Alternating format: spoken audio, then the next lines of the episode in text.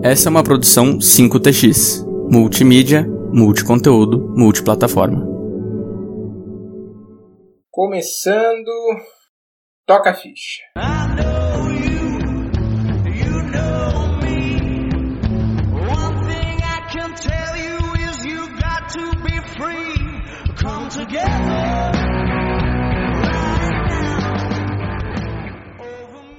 Come Together, clássico dos Beatles na voz da banda Arctic Monkeys durante a cerimônia de abertura dos Jogos Olímpicos de Londres em 2012.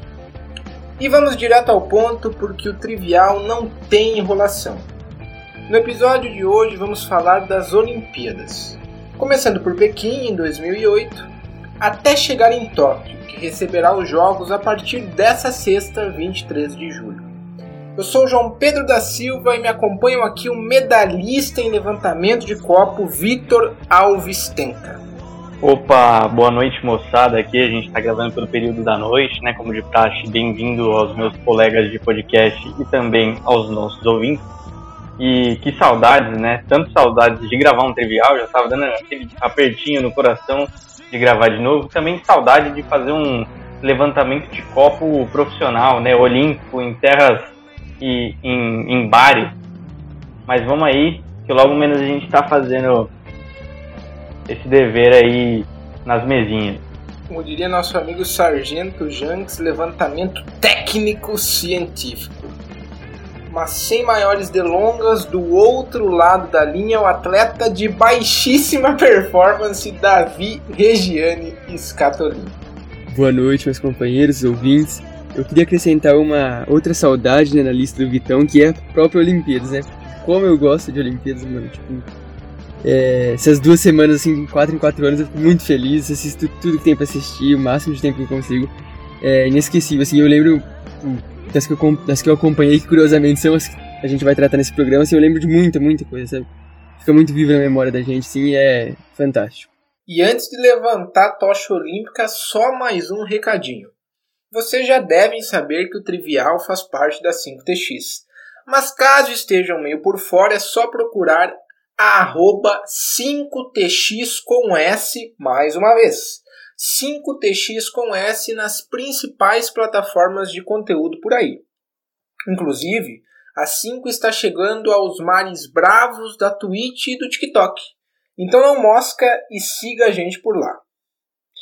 Agora que a tocha olímpica foi acesa, passo-a às mãos do nosso menino Davi, que já está a caminho de Tóquio em seu Volkswagen Santa.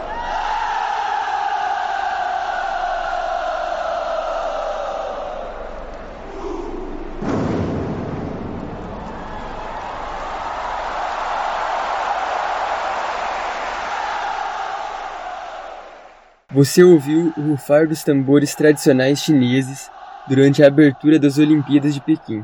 Que rufem os tambores, porque é de lá mesmo que iremos falar. De 8 a 24 de agosto de 2008, os olhares do mundo se voltaram ao Extremo Oriente, até a nação que mais crescia no mundo. A China abriu suas portas e inaugurava de vez o século XXI. No campo dos esportes, Pequim viu surgir lendas que marcariam para sempre seus nomes no panteão olímpico. Mas e aí, meus garotos, qual é a primeira lembrança que vem na mente de vocês quando o assunto é Pequim 2008? É, por mais que em 2008 eu ainda fosse apenas, apenas uma criança de 8 anos, eu me lembro que aquela Olimpíada introduziu o conceito de um evento esportivo que possuía certa grandiosidade, é, uma aura um pouquinho diferente dos outros tipos de competições. Imagino que vocês pensem como eu que a Olimpíada transmite uma sensação muito única quando a gente compara com a Copa do Mundo, né, por exemplo.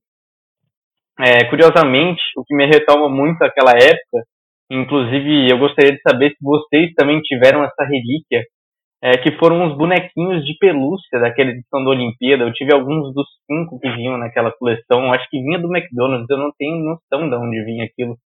É, mas eram os bonequinhos de pelúcia da, da, das Olimpíadas e, nossa, eu achava muito da hora, eu não sei onde foi parar. Queria saber se vocês tiveram também. Infelizmente não chegou aqui nas terras fecundas de piedade. Mas já falando um pouquinho mais especificamente da memória que eu tenho de Pequim 2008, eu não lembro tanto das modalidades. Eu lembro de estar assistindo, mas não lembro exatamente o que. Mas há uma imagem que é muito marcante e simbólica para mim quando se trata de Pequim 2008, que é o Estádio Olímpico Vermelho. Acho que ele é um, um grande marco daquela Olimpíada. E posteriormente, algo que ficou muito marcante já quando eu estava no ensino fundamental nas Olimpíadas de Londres, estudando as Olimpíadas de 2008, uma memória que eu tenho muito marcante é da do ouro olímpico da Malren Magi lá em 2000 2008, né, no salto em distância, foi a primeira atleta olímpica brasileira a ganhar uma medalha de ouro de forma individual, né, e é muito marcante porque no salto no salto em distância, né, são três saltos e logo no primeiro ela já fez uma marca excepcional e conseguiu segurar esse resultado até o final, trazendo ouro para o Brasil. E aí só dando uma breve contextualizada nas Olimpíadas de Pequim 2008, o Brasil contou com uma delegação com 277 atletas em 32 modalidades e obteve 16 medalhas, sendo 9 de bronze, 4 de prata e 3 de ouro. Mas se tratando das modalidades em específico, vocês têm alguma memória? Mano, é para responder minha própria pergunta antes de responder a sua, né? Que também faz um gancho com a do Vitão em relação aos mascotes, né? É, que, mano, eu já cheguei a citar aqui na revista Recreio, na época de 2008, e aquela, eu peguei uma revista Recreio que era sobre Olimpíadas, inclusive eu tenho ela aqui até hoje, o exemplar assim. E aí ela mostrava os mascotes, né, os cinco, né, cada um representava um continente, né. Tem até os nomezinhos deles aqui, per, perdoe meu chinês, é Bei Bei, Jing Jing, Huan Huan, Ying Ying e Nini, ou Nini, sei lá. É, eram cinco, assim, de cores diferentes e tal. E a, a revistinha Recreio também não só trazia os mascotes, como fazia um panorama geral, então falava, tipo, é, o estádio Ninho do Pássaro, que foi o, se não me engano, esse nome, né, que foi o que o Prague citou, é, trazia, tipo, curiosidades olímpicas gerais, a origem, né, Barão Pierre de Coubertin e tal. Então, muito da hora, tipo, eu pequenininho lá li e curti, então, é, talvez a memória mais forte que eu tenho em 2008 seja essa, essa revista que eu tenho até hoje, ainda bem, que tá ali preservadinha. É, e agora de, de, em questão de modalidade, né, a pergunta do Praga, uma modalidade que me marcou Mano, eu era pequeno, nunca tinha visto, né? Esgrima, mano. Tipo, quando eu vi, tipo, dois caras assim, batalhando com a espada, eu falei, nossa, né? Tipo, nunca tinha entrado em contato com esse esporte. É, achei, assim, impactante aquela imagem, assim, dois, dois caras brigando de espada. Em relação a. Ah, atletismo também não tem como, né? Quando eu vi, sei lá, é, Bolt, Phelps também na natação, esses nomes que vão estar tá presentes no episódio ao longo, né? Vão estar tá presentes ao longo de todo o episódio. É, o primeiro contato foi com eles foi em, em Pequim 2008, então acho que modalidades que me marcaram foram esgrima, pelo, inusit, pelo fator assim, inusitado, o atletismo por causa do Bolt e a natação por causa do Phelps. É, eu acho que um esporte também que me marcou bastante foi a natação. Inclusive, logo após esse período de Olimpíadas, eu entrei na natação é, muito por, por influência, assim, né, de assistir. E era um negócio que inicialmente eu gostava bastante, eu gostaria de praticar, praticar inclusive até os dias atuais. É, e eu acho que muito além do Michael Phelps, é, quem marcou bastante a minha memória foi o César Cielo, né? O César Cielo que também virou um grande ícone aqui no Brasil e fazia até as propagandas e tudo mais. Então, eu acho que o que mais ficou marcado na minha memória foi a natação. Inclusive, o César Cielo é quase um conterrâneo do Davi, porque ele é de Santa Bárbara do Oeste, o menino do interior que quebrou um recorde mundial à época, né, nos 50 metros livres, né? Ele percorreu essa distância em 21 segundos e 30 milésimos, né? Que foi um marco. Na época é uma imagem muito marcante o César Cielo em cima do pódio, né? Chorando bastante durante a execução do hino nacional. Mas eu não posso deixar de falar aqui da figura do Michael Phelps, porque foi a grande Olimpíada do Michael Phelps, não que as outras tenham sido piores, mas é porque em 2008 ele alcançou resultados surpreendentes. Foram oito medalhas de ouro. Repito, oito medalhas de ouro. Vou listar aqui as, as modalidades, né? 400 metros medley, revezamento 4 por 100 livre, 200 metros livre, 200 metros borboleta, 200 metros medley, revezamento 4 por 200 livre, 100 metros borboleta, revezamento 4 por 100 medley, inclusive com algumas dessas provas sendo disputada até a última batida de mão, como foi os 100 metros borboletas ou o revezamento 4 por 100 livre. Então foi um marco do Phelps porque ele se tornou o maior atleta com número de medalhas de ouro em uma edição dos Jogos Olímpicos, batendo o americano Mark Spitz, que tinha essa marca lá da década de 70, quando inclusive a modalidade da natação era muito diferente, né? Sim, com certeza. Eu acho que aí a gente estava se deparando né, com o início de um dos maiores nomes, é, dois dos maiores nomes das, da história das Olimpíadas, né? O, o Phelps como uma pessoa extremamente vitoriosa e o Zayn Bolt como é, um atleta que ninguém ninguém batia também, né? Nessa mesma Olimpíada ele quebrou o recorde na corrida de 100 metros e fechou a sequência dele com 9 segundos e 69 milésimos. É, eu acho que ali ele começou a consolidar aquela imagem dele, aquela imagem carismática, inclusive é, nesse momento que ele quebra o recorde, né?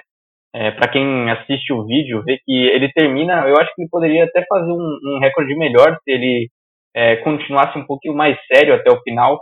Mas quando ele tá no finzinho, que ele vê que ele tá muito na frente dos outros e já vai ganhar, ele vira de lado para a câmera, faz uma gracinha. Então acho que ali ele consolidou a imagem dele e começou a vender o Zayn Bolt que a gente conhece até os dias de hoje.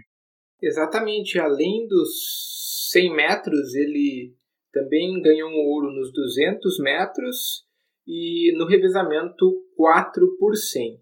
Mas aí, se tratando, né, para fechar um pouquinho Pequim, eu não poderia dimensionar o terceiro ouro brasileiro, né, foram três medalhas, a gente já mencionou a Malra Imagem e o César Cielo, e também teve o primeiro ouro olímpico da seleção de vôlei feminina, e foi uma vitória é, muito grande em cima da seleção dos Estados Unidos por três sets a 1 e com a torcida brasileira marcando presença com muita vibração a seleção olímpica feminina que era treinada naquela época pelo técnico José Roberto Guimarães. E aí, só a título de, de transparência, né, o Brasil amargou duas pratas que foram muito marcantes né, no futebol feminino, que ficou em segundo lugar, e no vôlei masculino, que era favorito e também ficou em segundo lugar. Então foi aquele segundo lugar com com gosto de derrota. E também a gente não pode deixar de mencionar o futebol masculino naquele encontro antológico entre Brasil e Argentina, o Brasil do Ronaldinho, a Argentina do Messi ali nas semifinais,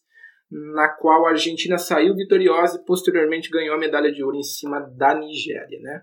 Mas dito isso, para se encaminhar para o final, é, eu gostaria de, de alinhar com vocês qual que é assim, a maior lembrança, a principal lembrança ou o principal marco que vocês têm dos Jogos Olímpicos de 2008 e da representatividade que ele tem para a China num novo cenário global.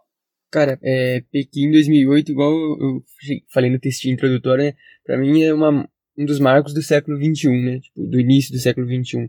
É, é até simbólico, né, 2004 foi em Atenas, que é a primeira sede, né, olímpica, depois 2008 a gente vai para a China, né, que em 2008 a China não era tão presente lá no noticiário, né, no, no mainstream aqui ocidental, igual é agora, tá agora, né? A gente tem contato com é, cultura chinesa, com modo de vida, é lógico, ainda muito defasado em relação, sei lá, aos Estados Unidos, por exemplo, mas a gente está cada vez mais tendo contato com a cultura, com, com o modo de vida chinês, porque querendo ou não, é uma, é uma potência emergente, a segunda maior do mundo e caminha para ser a primeira um futuro médio ali, né?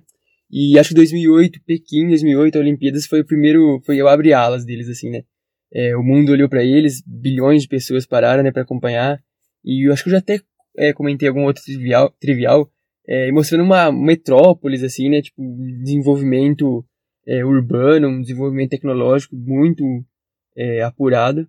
Então, para mim, Pequim 2008 é isso aí, uma, é um abre-alas da China um abre-alas do século XXI. Sim, é, eu acho que um ponto interessante para abordar é justamente isso que o Davis falou, né? E que ajuda a reforçar essa ideia de China agora como uma superpotência, é que até o momento da sua realização, é, essa edição havia sido a Olimpíada mais cara da história. Isso se até hoje ela não é a mais cara da história, né? É, no total foi gasto mais de 42 bilhões de dólares para a realização do evento. É, e aí eu abro um parênteses, né, porque o dólar naquela época era com certeza muito mais, muito mais valorizado que o renminbi, que é a, a moeda chinesa.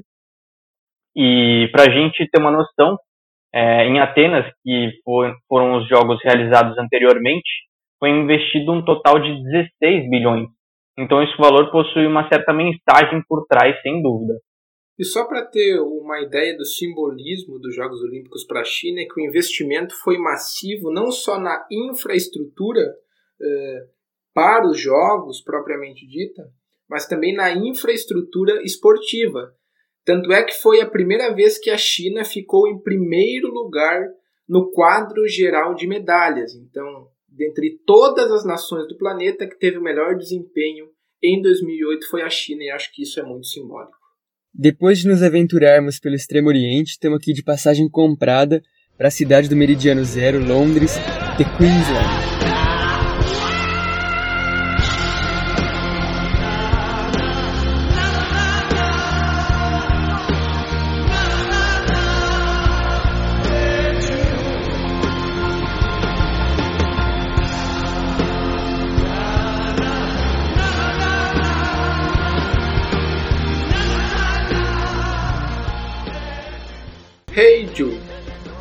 Mais um clássico dos Beatles no trivial de hoje, dessa vez na voz do antológico Paul McCartney durante a cerimônia de abertura dos Jogos Olímpicos de Londres. E é justamente das Olimpíadas de Londres que vamos falar agora, pois entre os dias 27 de julho e 12 de agosto de 2012, a capital britânica abriu suas portas pela terceira vez para receber o maior evento esportivo do planeta. E vocês? O que lembram das duas semanas em que os deuses do esporte pisaram em solo londrino? Bom, se a Olimpíada de Pequim eu não acompanhei muito, esse aqui eu já estava um pouco mais inteirado, até por conta da minha idade, e eu tenho algumas memórias bem legais de assistir algum esporte aqui e ali. É, e continuando o meu fascínio pelos mascotes das Olimpíadas, eu lembro estritamente de que o mascote das Olimpíadas em Londres, essa informação é que eu fui pesquisar porque eu não me lembrava, que é chamado de Wayne Locke, é, que ele era feio pra desgraça. Mano, parecia uma espécie de do bicho do BBB, só que ainda mais perturbador, assim. Eu, eu convido os nossos ouvintes aqui a depois aí pesquisar, que era muito bizarro. Bom, é, Londres 2012, né? Eu acompanho o Vitão, já consegui ter uma noção bem maior, assim, é, de tudo, né? Do que é uma Olimpíada, do que representava, é, e consegui também ter uma noção bem maior da, das modalidades, enfim. É, e agora, especificamente, sim, uma coisa bem né, pessoal, eu lembro de um, de um trecho de um, de um, discurso na cerimônia de abertura em que o cara fala que todo londrino, uma coisa parecida, né? Dorme numa cidade cinza, né? Tal, e tem sonhos coloridos, assim. Eu achei da hora eu acho que as Olimpíadas de Londres 2012 foi o grande sonho, né, colorido dos londrinos. É, muito marcante. Uma outra besteiraiada aqui, uma bobageira curiosa, que eu já cheguei a comentar com, os moleques aqui, quando eu tinha 12 anos, né, tinha uma ginasta dos Estados Unidos, chamava Makayla Maroney. Ela tinha 16 anos na época, eu um crush olímpico daquelas Olimpíadas, torci pra ela, ela ganhou um ouro, acho que na, de pular a barrinha assim, né, gado desde 2012. Inclusive, Makayla, se estiver ouvindo a gente aqui, manda uma DM né? Porque nosso público nos Estados Unidos é grande. E, mas é isso, acho que de Londres eu lembro, tem essas duas coisas curiosas para contar e o fato de eu ter acompanhado com muito mais propriedade, assim, as Olimpíadas.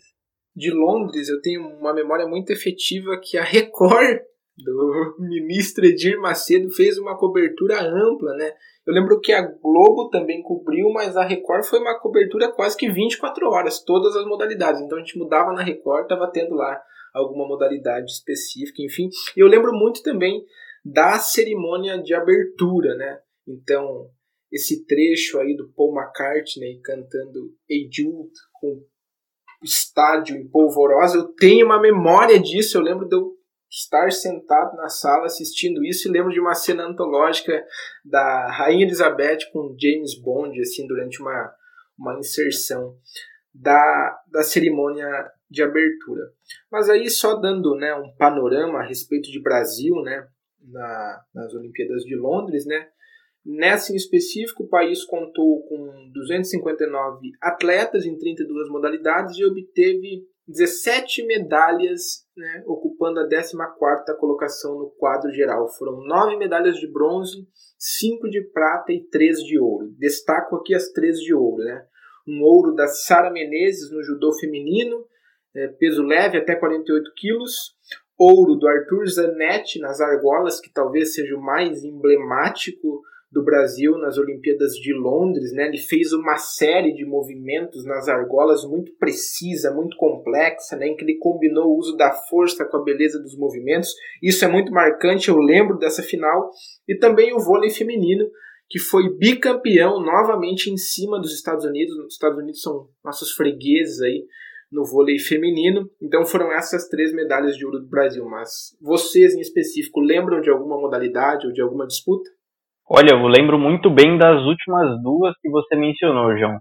É, primeiro, né, eu acho que na época uma das maiores comoções foram também pelo Arthur Zanetti, né? Foi muito legal ver ele se tornar, é, ele foi o primeiro atleta do país a ganhar ouro na ginástica artística. E além disso, ele também foi o primeiro latino-americano de todos os tempos a conquistar um ouro nessa modalidade nas Olimpíadas. É, e eu também tenho uma memória muito afetiva com esse jogo de vôlei. É, eu não sei o que, que acontece, né, mas eu acho que o povo brasileiro, no geral, tem assim mais afinidade em assistir o vôlei feminino que o masculino, muitas vezes. E eu lembro que essa final foi muito pegada. É, foi aquela final que o, o, os Estados Unidos era, entre aspas, né, os favoritos, as favoritas, né, perdão, é, a, a levar esse título para casa. E aí elas deram uma varrida no Brasil no primeiro set.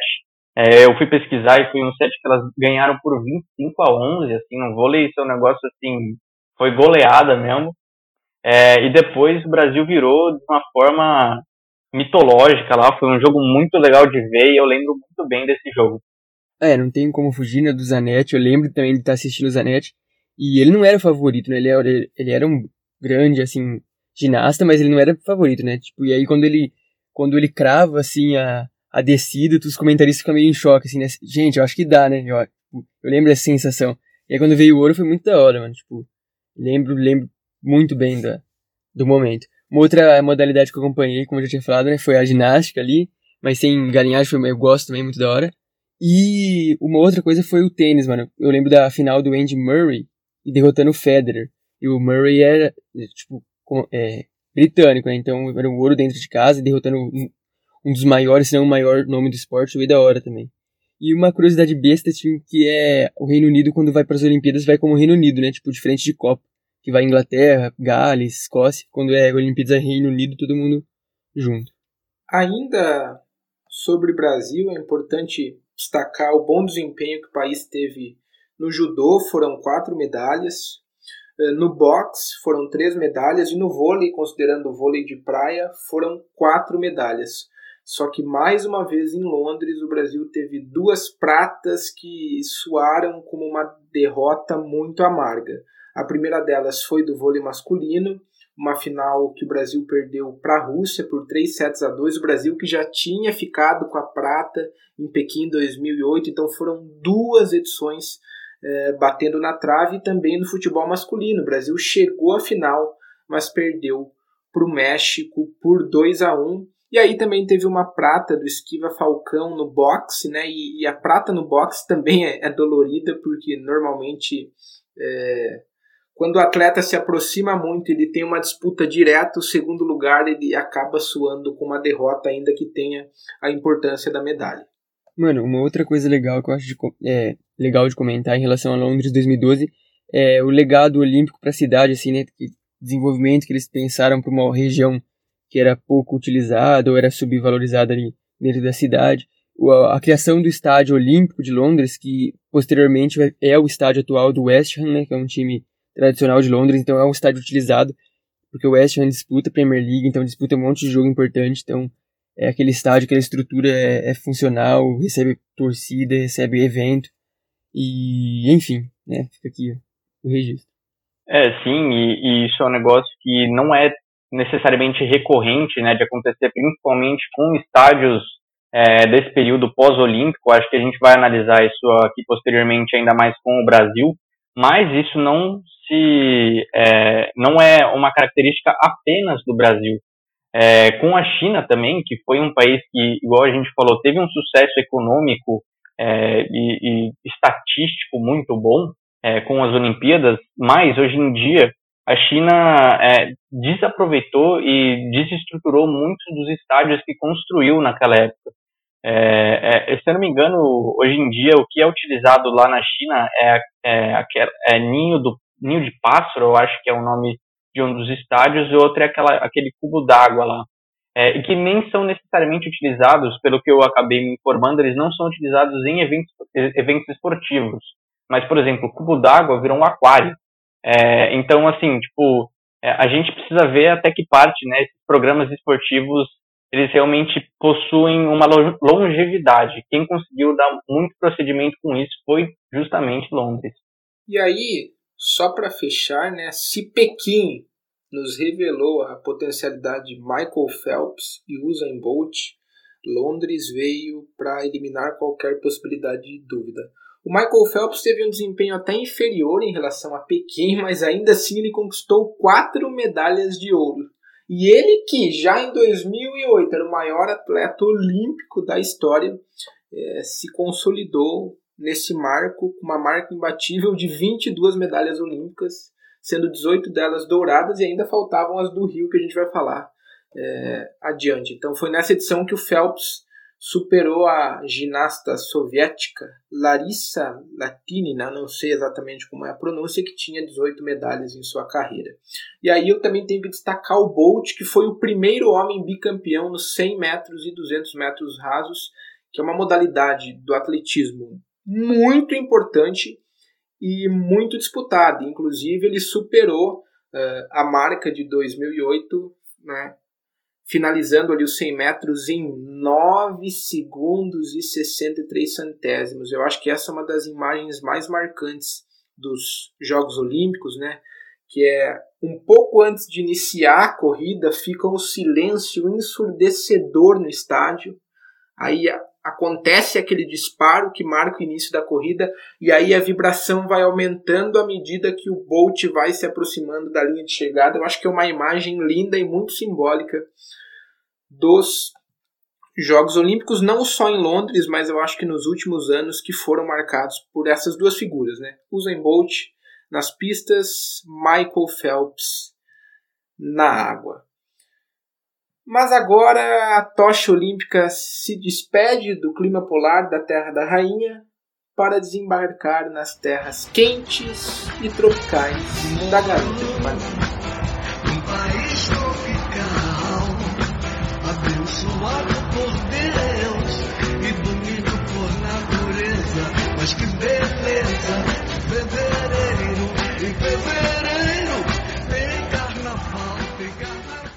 Há quem diga que a música País Tropical, cantada dessa vez nas vozes do genial Jorge Benjor, seja um dos maiores patrimônios nacionais.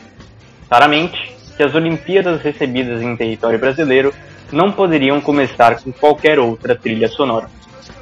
Foram 41 modalidades, 465 atletas, 19 medalhas e um número recorde de ouros representando o Brasil.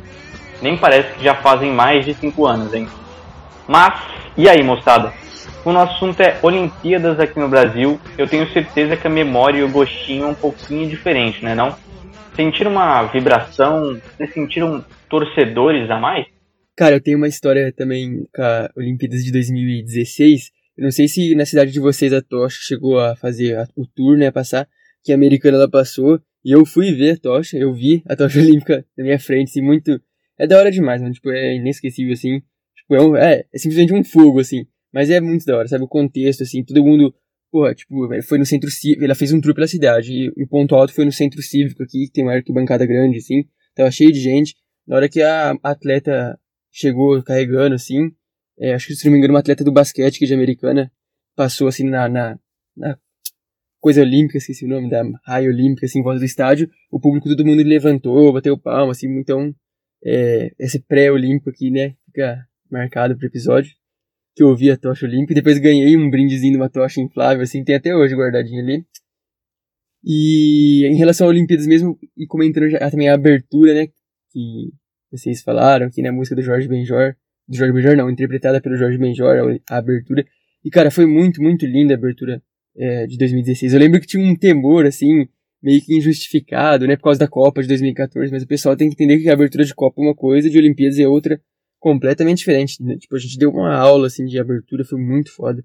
É, show de luzes, assim, de, de, de tudo, né? A Gisele fazendo aquela caminhada, ela atravessa o Maracanã como se estivesse desfilando, assim, como se estivesse, desfilando, né, Maracanã, assim, maior passarela possível para ela, assim, a música de fundo, assim, genial, show de imagens, show de tudo, show de Brasil, acho que é o melhor não sei se o melhor, mas é, o Brasil mostrou a melhor face para o mundo, assim, e inesquecível.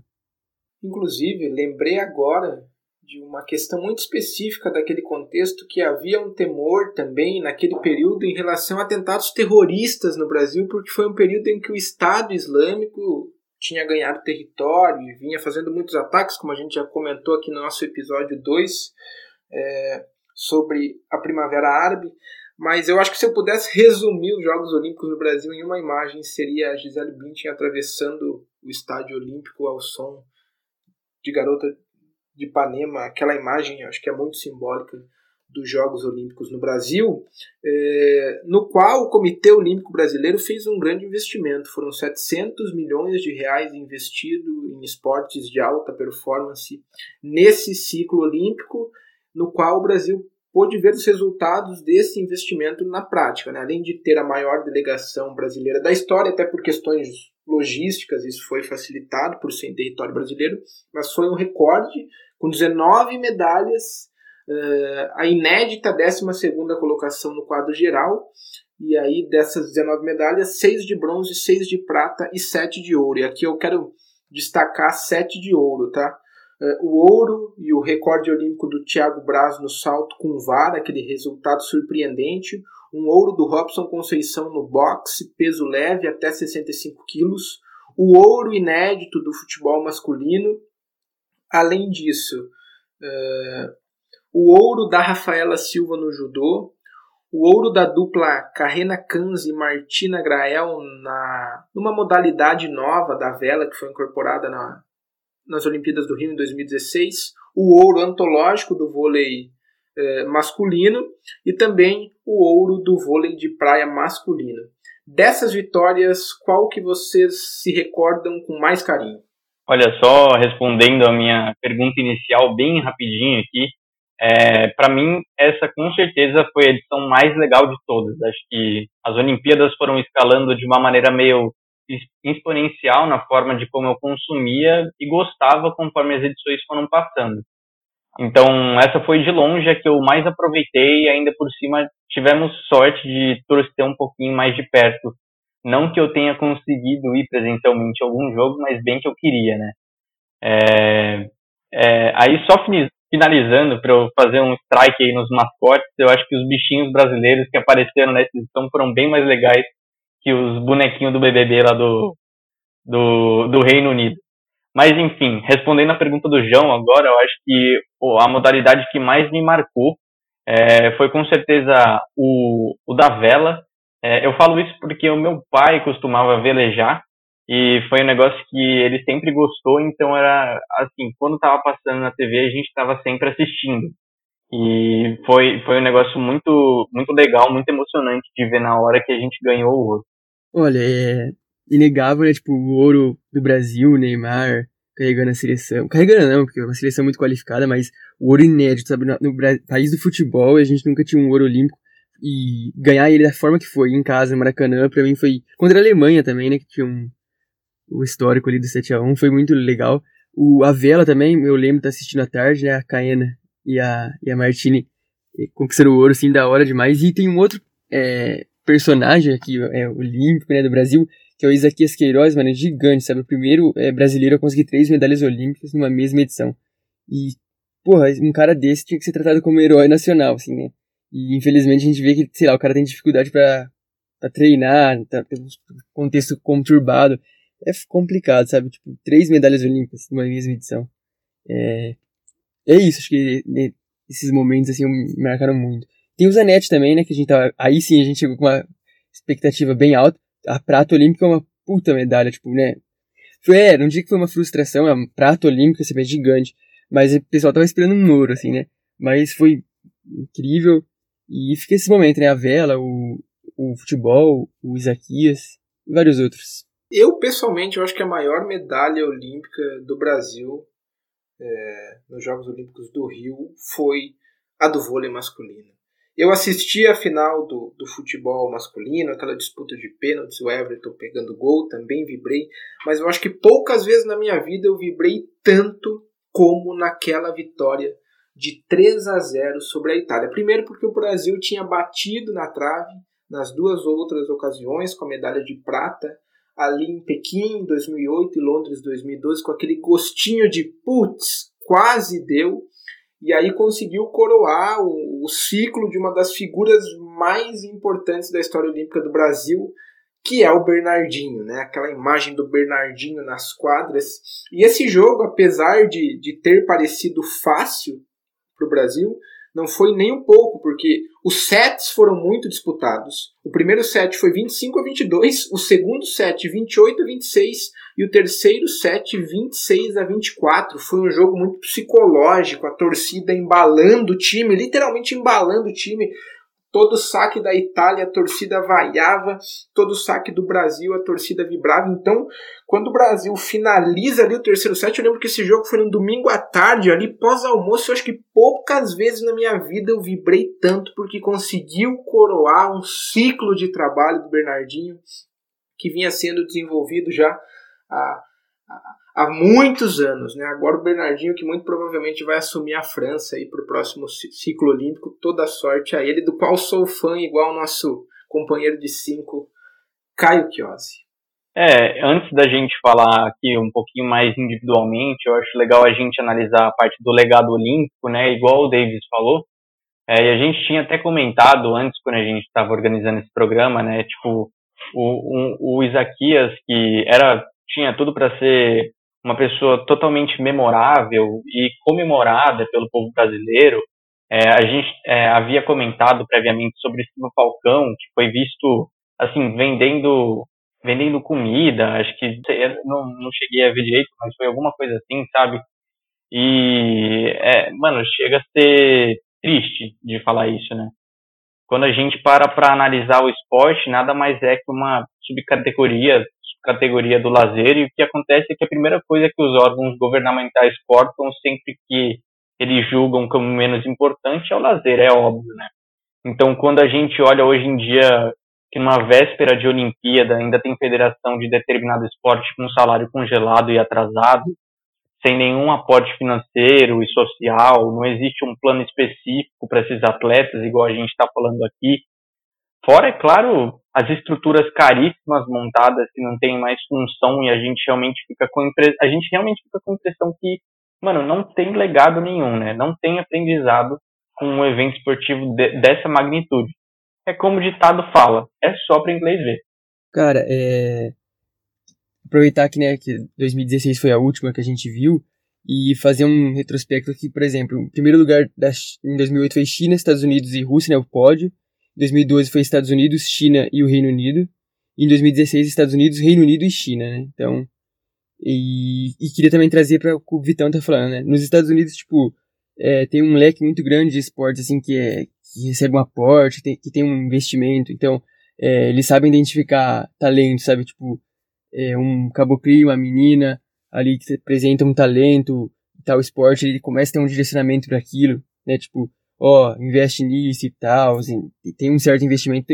Não é por acaso, sabe? Tipo, é lógico, a gente tá falando de uma potência, assim, é, é difícil é, alcançar, mas o Brasil, eu fico imaginando tanto de, sei lá, de atleta brilhante, sei lá, tanta menina brilhante podia ser uma arte, uma ginasta rítmica, ginasta normal, gente que se perdeu, sabe, no processo, tanto de jogador de vôlei, tanto de jogador de de cano, canoagem, jogador não, né? Atleta de canoagem, atleta de levantamento de peso, tanto que a gente perdeu, sabe? Nesse processo, nesse soterramento, assim, né? Que a gente tem é, pela falta de investimento, pela falta de se levar a sério realmente o, o esporte. Igual o Vitão falou, né? O lazer é, o esporte, a cultura sempre cortado.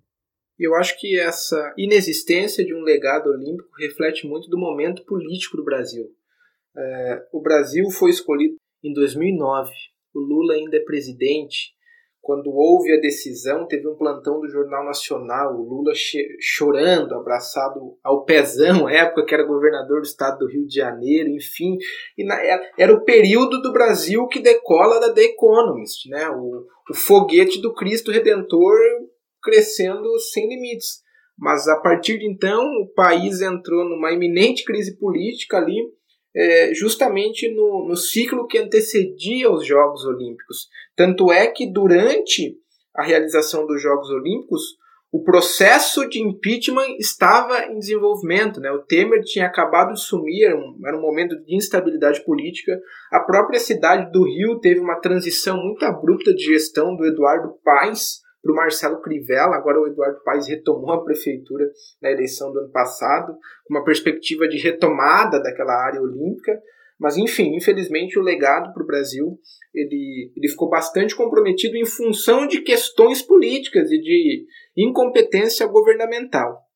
Mas aí para fechar, né, esse ciclo de três Olimpíadas que a gente falou né, antes de chegar a Tóquio, eu só queria destacar que as Olimpíadas do Rio marcaram a, a despedida do Michael Phelps da piscina e do Usain Bolt das pistas, né? E o Bolt com uma marca incrível, né? Então, considerando, ele participou de três ciclos olímpicos, né? Pequim 2008, Londres 2012, Rio 2016, e foi tricampeão nos 100 metros, 200 metros e no revezamento 4 por 100 com o time da Jamaica. Então são marcas muito significativas, né? São nove medalhas de ouro em nove modalidades disputadas. E o Phelps, que já vinha ganhando muitas medalhas em Pequim e Londres, é, se coroou aí como o maior atleta olímpico, né? Ganhou seis medalhas no Rio, atingindo uma marca de 28 medalhas, né? Ele chegou a disputar a as Olimpíadas de Atenas em 2004, mas muito novinho, então isso não conta tanto. Mas eu acho muito interessante, esses três ciclos olímpicos foram marcados sobretudo por duas grandes figuras da alta performance do, do esporte mundial. E aí eu só queria destacar mais dois nomes aqui. Vocês comentaram do Isaquias Queiroz, que eu reitero, mas queria é, mencionar também uma prata do Diogo Hipólito na ginástica artística, que foi uma jornada de superação. Ele teve um desempenho bastante comprometido em Pequim, em Londres, por lesões, uma série de fatores, e conseguiu essa tão sonhada medalha já no final da carreira e, e praticamente no quintal de casa. E também não poderia destacar o Thiago Braz, que chegou completamente é, desacreditado para o salto com vara e bateu um recorde olímpico numa das disputas mais antológicas das Olimpíadas do Rio, que modéstia à parte, pela minha memória afetiva, eu considero melhor que eu assisti.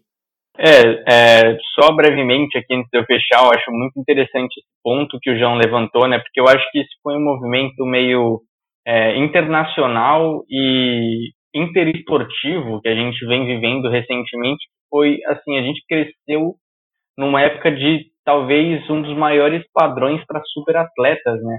A gente vê isso no futebol com uma dominância de dois caras como Cristiano Ronaldo e o Messi. A gente vê isso na Fórmula 1 com Lewis Hamilton. E aí a gente vê isso também nas Olimpíadas com o Michael Phelps e o Usain Bolt. Então fica aquela dúvida, né? Quem que vai herdar esse status de superatleta para essas próximas Olimpíadas? E se a gente vai ter isso ou se vai ser algo mais balanceado hoje em dia, né? Porque esses caras eram como se fossem hacks humanos, né? Agora, passando a tocha para as mãos do nosso queridíssimo menino Davi, precisamos mantê-la mais acesa do que nunca quando vamos falar desse tópico quentíssimo que é Tóquio 2020.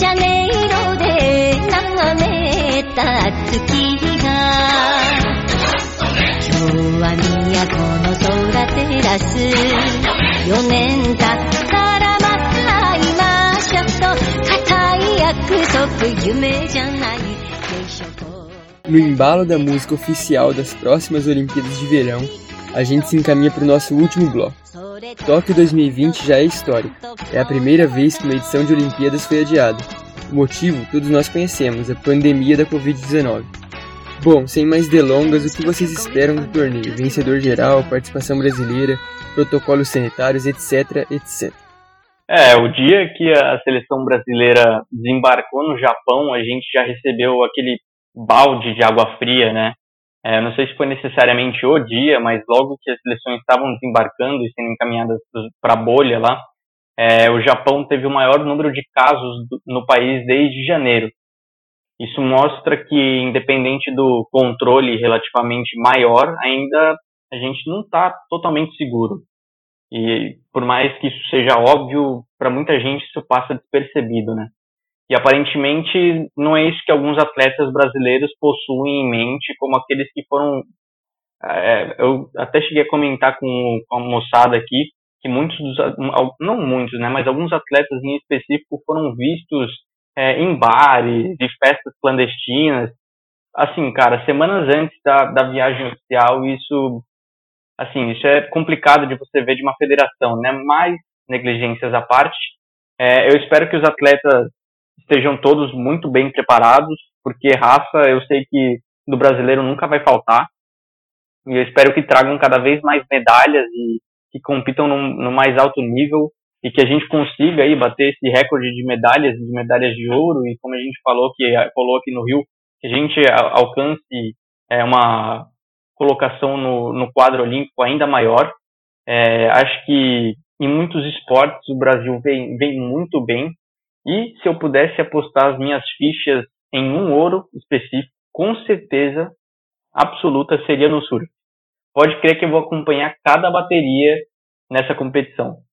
Eu acho que esses Jogos Olímpicos de Tóquio, né, eles são marcados por uma tensão, preocupação, incerteza e até algumas dúvidas em relação ao Comitê Olímpico Internacional. Ainda no ano passado, a pandemia da Covid já havia estourado a nível global e o comitê demorou bastante para tomar um posicionamento em relação ao adiamento dos jogos, cuja realização ainda é controversa. Há uma certa resistência da sociedade civil no Japão, porque ainda que haja uma bolha, as partes envolvidas estejam em sua maioria vacinadas, a grande preocupação é com a circulação é, de variantes. Né? A gente teve um exemplo aqui em território brasileiro da Copa América que introduziu a variante Delta é, no país. Então, essa é uma questão em aberto. Esses protocolos sanitários, evidentemente, devem ser rigorosos, mas ainda assim há algumas dúvidas em relação a execução do evento que não terá participação do público. Em relação ao time do Brasil, a delegação brasileira, né, eu acho que nós vamos poder, infelizmente, sentir o impacto é, desses quatro anos de negligência de investimento no, nos atletas de alta performance que já tinham resultados surpreendentes sem investimento, mas nós tivemos um investimento massivo para o ciclo olímpico do Rio e isso foi negligenciado para o ciclo olímpico de Tóquio.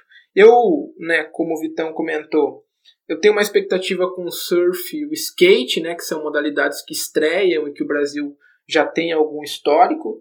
É, a gente sempre tem uma expectativa com a seleção, com as seleções olímpicas de futebol masculino e feminino.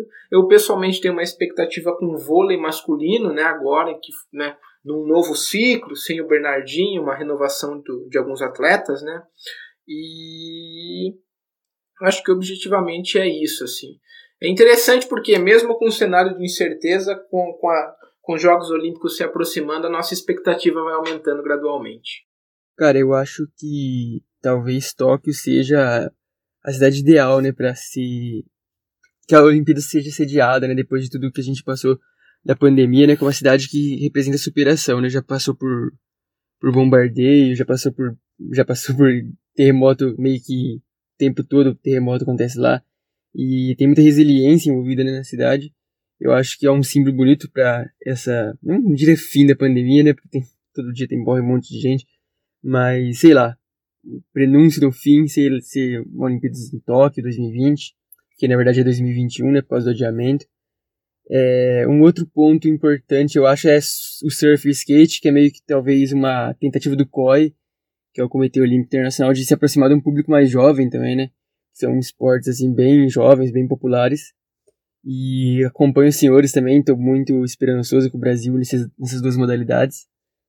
E é... o Japão, né?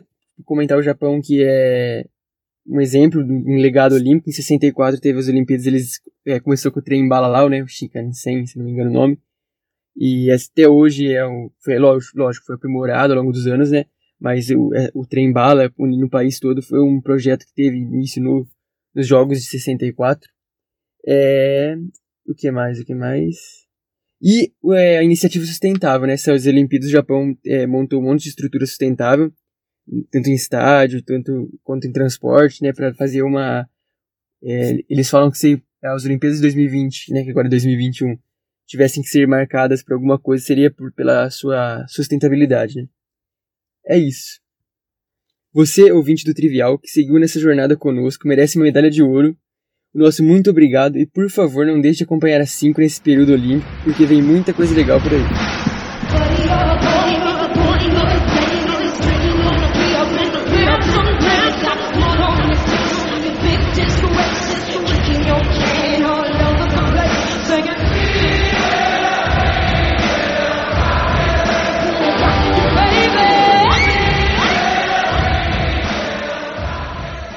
O clássico We Will Rock You em uma apresentação antológica do Queen com a Jazz J na cerimônia de encerramento dos Jogos Olímpicos de Londres em 2012.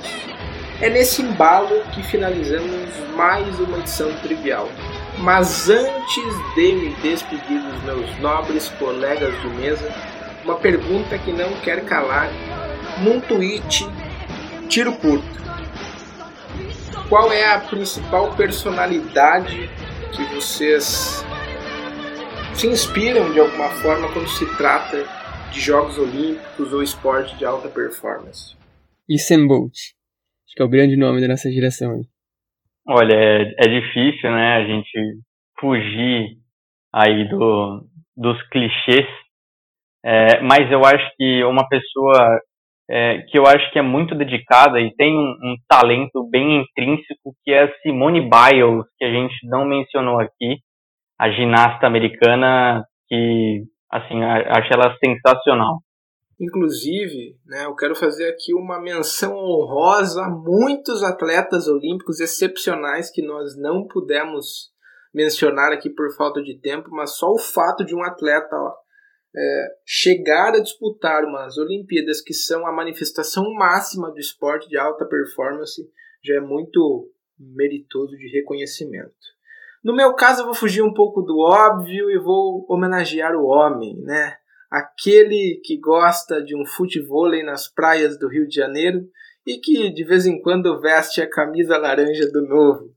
Bernardinho, o próprio, representante do, da importância do staff aí e do coach em alguma medida, do bom coach na formação dos atletas. E é dessa forma que encerramos mais uma edição do Trivial. Agradeço você que nos acompanhou aqui nessa jornada quilométrica que partiu de Pequim, passou por Londres, atravessou o Atlântico, desceu no Rio e agora embarca para Tóquio. Só mais um ponto importante é que a 5 fará algumas coberturas dos Jogos Olímpicos aí nessas duas semanas, então não deixem de acompanhar nossas redes sociais, sobretudo nosso Twitter e o nosso Instagram, em que teremos mais informações sobre as coberturas dos jogos na Twitch. E até a próxima edição do Trivial. Espero que até lá o Brasil tenha batido seu recorde de 19 medalhas numa edição dos Jogos Olímpicos. Vou terminar com mais um trechinho desse clássico antológico.